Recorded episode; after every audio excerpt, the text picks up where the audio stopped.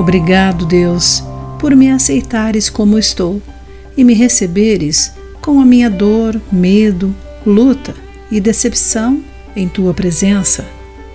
Olá, querido amigo do Pão Diário, bem-vindo à nossa mensagem do dia. Hoje lerei o texto de Bill Crowder com o título Os Lugares Mais Profundos.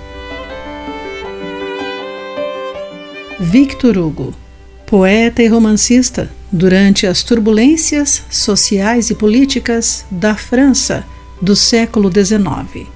Talvez seja mais conhecido por seu clássico Os Miseráveis, Martin Claret, 2014. Mais de um século depois, a adaptação musical de seu romance tornou-se uma das produções mais populares da nossa geração.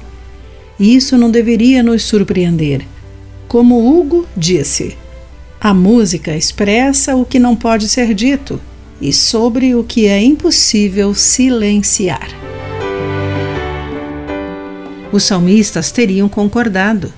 Suas canções e orações nos fornecem reflexões honestas sobre a vida e sua inevitável dor. Elas nos tocam em lugares que achamos difícil de acessar. Por exemplo, Davi afirma: Estou exausto de tanto gemer. À noite inundo a cama de tanto chorar. Salmo, capítulo 6, verso 6. O fato de essa honestidade incisiva estar incluída nas canções inspiradas das Escrituras nos encoraja sobremaneira. Isso nos convida a trazer os nossos medos a Deus, que nos recebe em Sua presença para prover conforto e ajuda.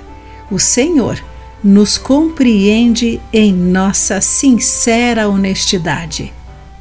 A música pode nos capacitar a nos expressarmos quando se torna difícil encontrar as palavras. Quando nos expressamos com canções, orações ou clamores silenciosos, o nosso Deus alcança os lugares mais profundos de nosso coração e nos concede a sua paz. Querido amigo, como é a sua vida de oração? O que você sente ao perceber que o próprio Deus lhe permite entrar em sua presença tal qual está? Pense nisso. Aqui foi Clarice Fogaça com a mensagem do dia.